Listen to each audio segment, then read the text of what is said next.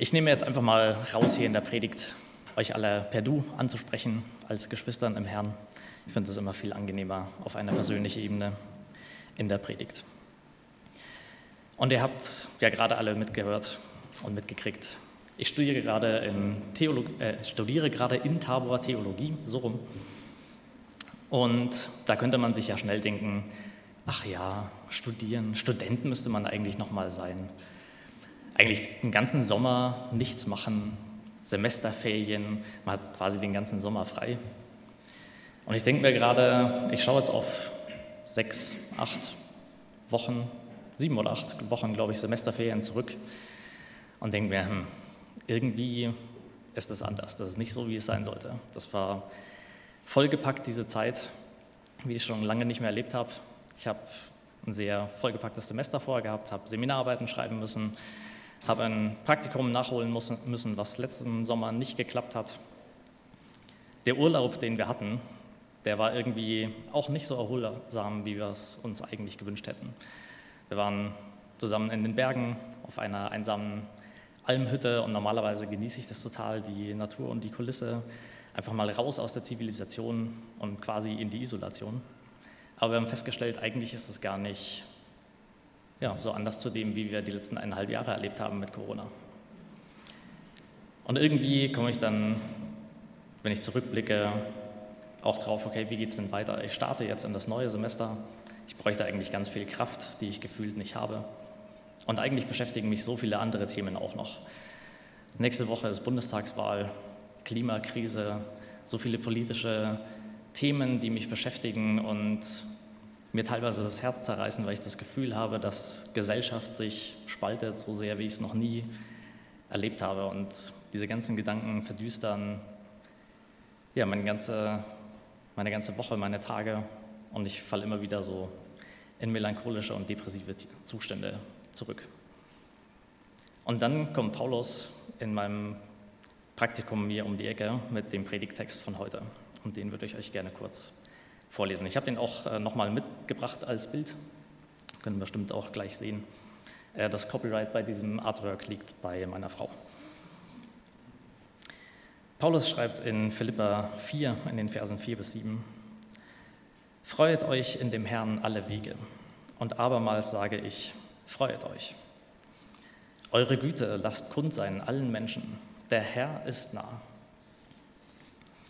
Sorgt euch um nichts, sondern in allen Dingen lasst eure Bitten in Gebet und Flehen mit Danksagung vor Gott kund werden.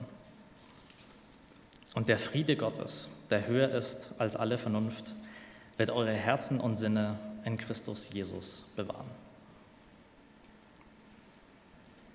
Freuet euch, geht's los. Und ich komme aus meiner depressiven Stimmung und denke mir, was schreibt er da eigentlich an die Philippa? Und wenn er es an die Philippa schreibt, dann gilt es ja irgendwie jetzt auch für mich. Ist das überhaupt irgendwas, wozu man jemanden auffordern kann? Ist es nicht eigentlich ein unmöglicher Imperativ, zu sagen, so, und jetzt freu dich mal. Kann ich das selber aktiv machen, aus mir selbst heraus erzeugen? Vielleicht hilft es ja weiter, dachte ich mir, naja, was ist denn Freude eigentlich? Und habe mir Definitionen rausgesucht. Da heißt es zum Beispiel, Freude ist ein Gemütszustand, ausgelöst durch positive Emotionen aufgrund von schönen Erfahrungen, Erlebnissen oder Erinnerungen. Oder auf andere Weise, Freude ist der Gemütszustand, der als Reaktion auf eine angenehme Situation oder die Erinnerung an eine solche entsteht. Und ich finde, daraus kann man schon ziemlich viel lernen.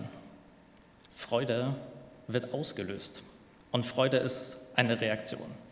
Und wenn ich genau in den Text reinschaue, dann weiß Paulus das auch und schreibt das auch. Freut euch steht nicht einfach so alleine, sondern es steht, freut euch in dem Herrn. Der Herr, Gott, Christus, der uns begegnet, der eine Beziehung zu uns haben will, das ist die Quelle im Text für die Freude, die wir haben sollen. Es geht nicht einfach darum, aus sich selbst heraus jetzt Freude zu erzeugen und seine Perspektive zu ändern und sich dem Schönen zuzuwenden, sondern es geht darum, diese Kraft aus der Beziehung zu Christus zu ziehen.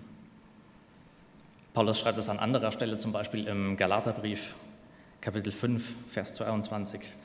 Die Frucht aber des Geistes ist Liebe, Freude, Friede, Geduld, Freundlichkeit, Güte und Treue.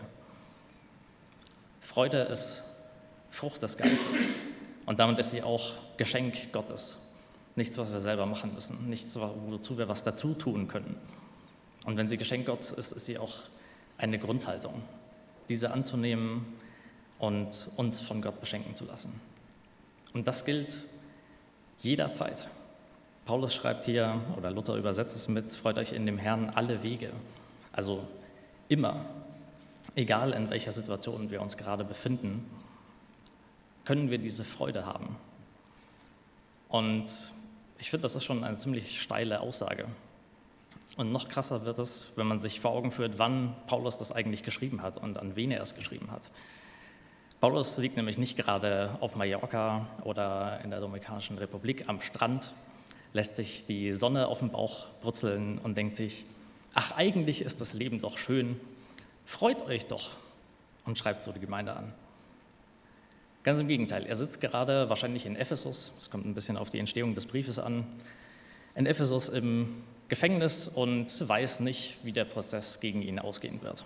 Er ist angeklagt, wieder mal, vermutlich weil er Christus verkündigt hat, Leute zum Glauben aufgerufen hat. Und er schreibt diesen Brief an die Philipper eigentlich aus dem Grund, ihnen Anteil zu geben, wie es ihm in dem Prozess geht, weil er einfach eine sehr enge Verbindung zu dieser Gemeinde hat. Und die Antwort ist, ich weiß es nicht. Ich habe keine Ahnung, was auf mich zukommt. Der Prozess läuft, ich sitze immer noch im Gefängnis und es ist ungewiss, was die Zukunft für mich bringt. Es könnte auch sein, dass ich den Märtyrertod sterben muss für das, was ich getan habe.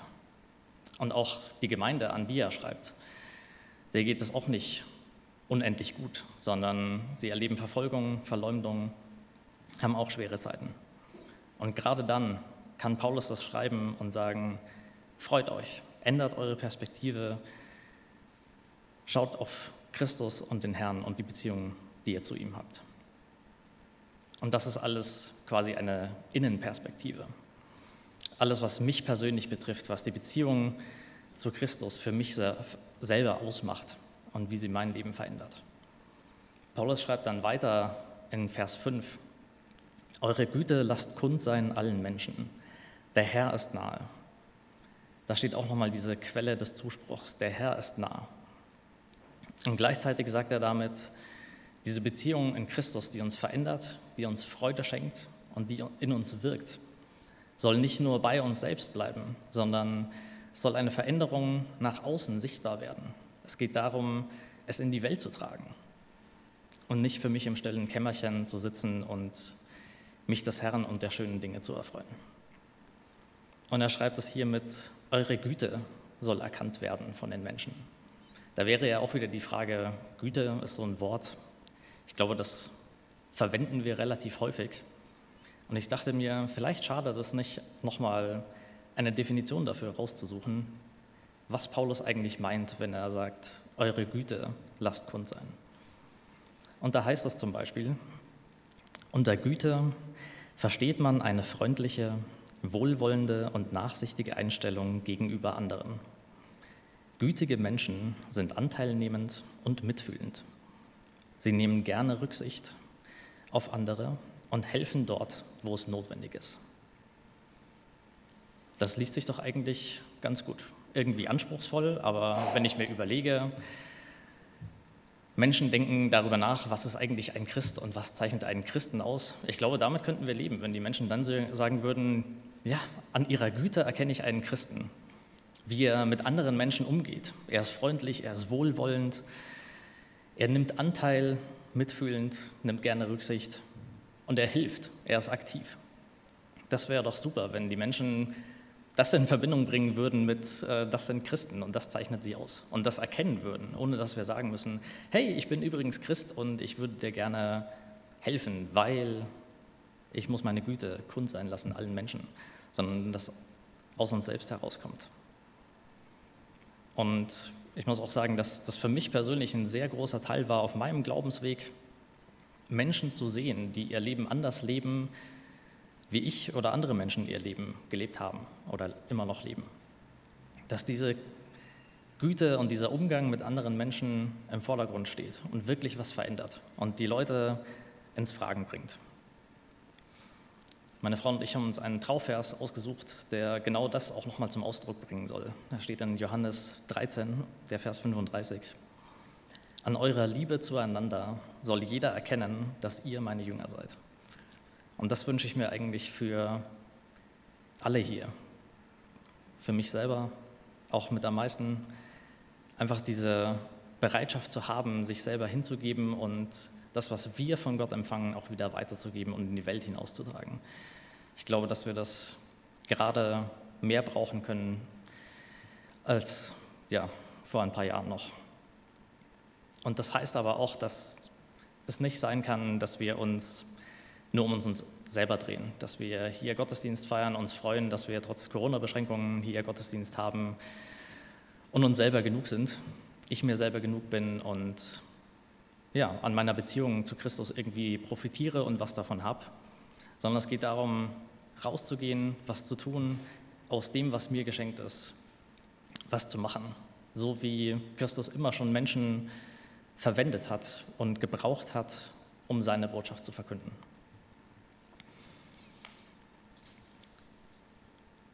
Ich gehe weiter zu Vers 6.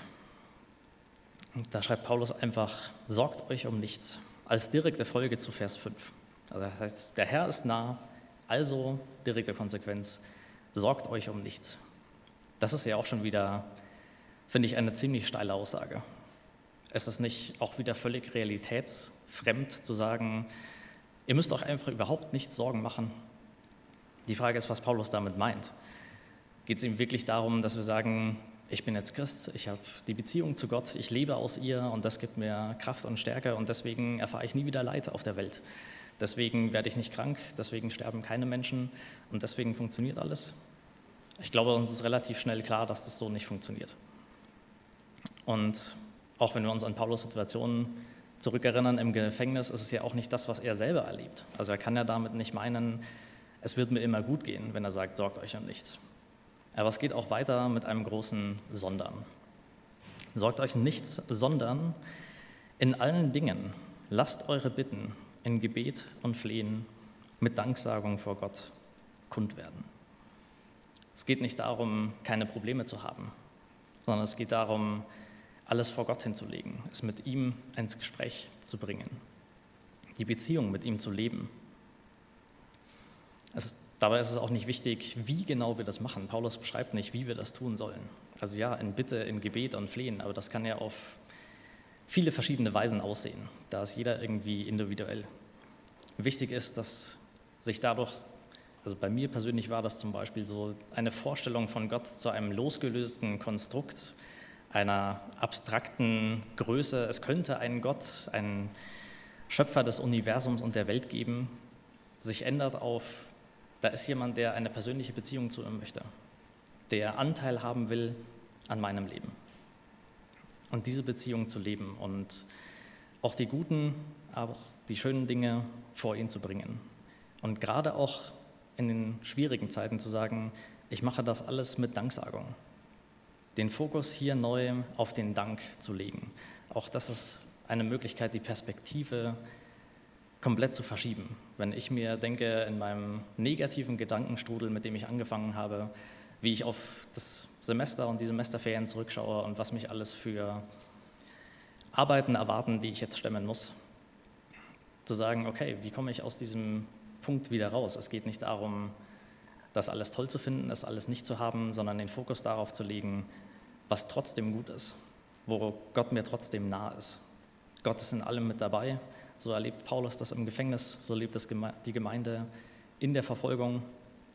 Und auch wir selber, glaube ich, können sehr gut damit uns rausbringen aus unseren eigenen Gedanken, uns nur noch um uns selber zu drehen. Diesen Fokus darauf zu richten, egal wie schlecht es uns geht, es gibt eigentlich immer irgendwas, wofür wir noch dankbar sein können. Als kleiner Praxistipp hätte ich da zum Beispiel den, Vorteil, äh, den Vorschlag mitgebracht, sich am Abend zu überlegen, wenn ich morgen nur noch das hätte, wofür ich heute dankbar war. Ja, ich glaube, dann würde es manchmal bei mir ziemlich mau im Leben ausschauen. Dann hätte ich kein Dach über dem Kopf, Vielleicht nichts zu essen auf dem Tisch oder im Kühlschrank. Kein Auto mehr vor der Tür und so weiter. Vielleicht nehmt ihr es einfach mal mit in die neue Woche. Muss man ja auch nicht jeden Tag machen. Aber ab und zu diesen Impuls zu haben, sich auf das zu besinnen, was wir eigentlich haben, was uns geschenkt ist und worin Gott uns begegnen kann. Egal ob in großen oder kleinen Dingen, wenn es auch nur die Tasse Kaffee am Morgen ist, die ich trinken kann. Und ich möchte mich noch dem letzten Vers zuwenden, den Paulus hier noch schreibt. Also in diesem Sinnabschnitt zumindest. Der Friede Gottes, der höher ist als alle Vernunft, wird eure Herzen und Sinne in Christus Jesus bewahren. Wenn wir das leben, diese Beziehung zu Gott, dann wird das automatisch passieren. Es ist nicht nur ein Wunsch, den Paulus an die Gemeinde hat. Er sagt, ach, ich würde mir wünschen, dass ihr irgendwie den Frieden Gottes erlebt. Sondern er ist sich sicher, und er formuliert es auch so, im griechischen Text wird es noch viel deutlicher, dass es eine Verheißung ist. Das ist nicht ungewiss. Es hängt nur an der Bedingung, an Vers 6. Nur wer die Beziehung lebt, erlebt auch Gott was ja auch irgendwie klar ist. Wie soll Gott Anteil nehmen an meinem Leben? Wie soll Gott mir Trost spenden und Kraft geben, wenn ich ihn nicht Anteil haben lasse, wenn ich das nicht auslebe? Und dabei liegt der Fokus eben nicht auf der Bedingung, wie ich das tue. Wenn du richtig betest, wenn du es auf die richtige Weise tust, dann ist es eine Kausalkette und deswegen wirst du Frieden im Leben haben und den Frieden Gottes erfahren sondern der Fokus ist auf der Verheißung, auf dem, was Gott tun kann, aus dem, was Gott bewegen kann in unserem Leben. Gebet kann Berge versetzen, aber das liegt nicht am Beter, sondern an dem, der handelt und die Welt in seiner Hand hält. Und ich habe mich gefragt, wie sieht dieser Friede aus, der Friede Gottes? Ist das eigentlich was, was ich erleben müsste? Ist das was, was ich schon erlebe? Ich glaube, ich habe manchmal das Gefühl, das mal mehr und mal weniger zu erleben. Vielleicht auch damit gekoppelt, dass ich manchmal mehr oder weniger diese Beziehung zu Gott pflege, dass ich ihn mal mehr und mal weniger Anteil haben lasse an mir und meinem Leben. Es muss kein Dauerzustand sein, diesen Frieden Gottes zu spüren und meditativ wie in Trance durchs Leben zu gehen und vom Schlechten in der Welt nichts mehr zu bekommen. Die Frage ist ja auch, was Gott daraus macht, wie Gott handelt, wie er uns begegnet in den schwierigen Zeiten. Karl Barth, ein Schweizer Theologe, hat im letzten Jahrhundert versucht, den Fokus darauf zu legen, dass wir Gott wieder neu denken müssen. Dass es nicht sein kann, dass wir sagen, wir haben Gott verstanden und so und so funktioniert die Theologie und wir wissen, wie Gott handelt, sondern es geht darum, Gott immer wieder neu als den zu erkennen, der er eigentlich ist der, den wir nicht fassen können, der, der größer ist als alles, was wir uns vorstellen können. Und somit liegt es auch nicht in unserer Macht zu entscheiden, wie Gott handelt und ob Gott handelt und ob das gut ist oder schlecht ist. Ich würde gerne noch mal kurz für alle, die kurz weggenickt sind, zusammenfassen. Also ihr könnt wieder neu einsteigen, wenn ihr kurz mal den Faden verloren habt, was die wichtigsten Punkte waren. Paulus fordert uns zur Freude auf. Und so wie er die Philippa damals aufgefordert hat in schwierigen Zeiten, fordert er uns auch jetzt auf, egal wie es uns geht, die Freude zu erleben, die Christus uns schenkt. Und das geht einfach über die Beziehung zu Gott. Gott ist die Grundlage dafür, dass unser Leben gelingt, wir Frieden im Leben haben, wie auch immer es dann aussieht. Und diese Freude, die uns von innen verändert, die soll nach außen sichtbar werden. In Begegnungen mit unseren Mitmenschen, indem wir ihnen in Freude, Freundlichkeit, Barmherzigkeit begegnen, aber auch indem wir uns einbringen. Jeder kann diese Beziehungen gestalten, wie er will. Es geht nicht darum, irgendwelche Rituale einzuhalten, sondern es geht darum, es wirklich lebendig zu machen, diese Beziehung, die wir haben. Es geht darum, sich neu auszurichten auf Gott und damit auch einen Perspektivwechsel zu vollziehen. Gott in den großen oder kleinen Dingen zu erkennen, für die wir dankbar sein können. Amen. Und ich hätte noch, das hat in den Ankündigungen nicht wirklich Platz gefunden, eine Ankündigung mit dabei, wie man das vielleicht auch praktisch werden lassen kann. Das ist eine Aktion, ähm, ich weiß nicht, ob das von der Folie funktioniert, genau.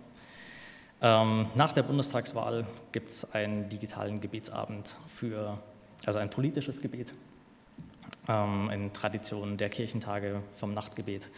Zu sagen, wir haben das nicht in der Hand, aber wir wollen auch nicht uns von der Welt absondern.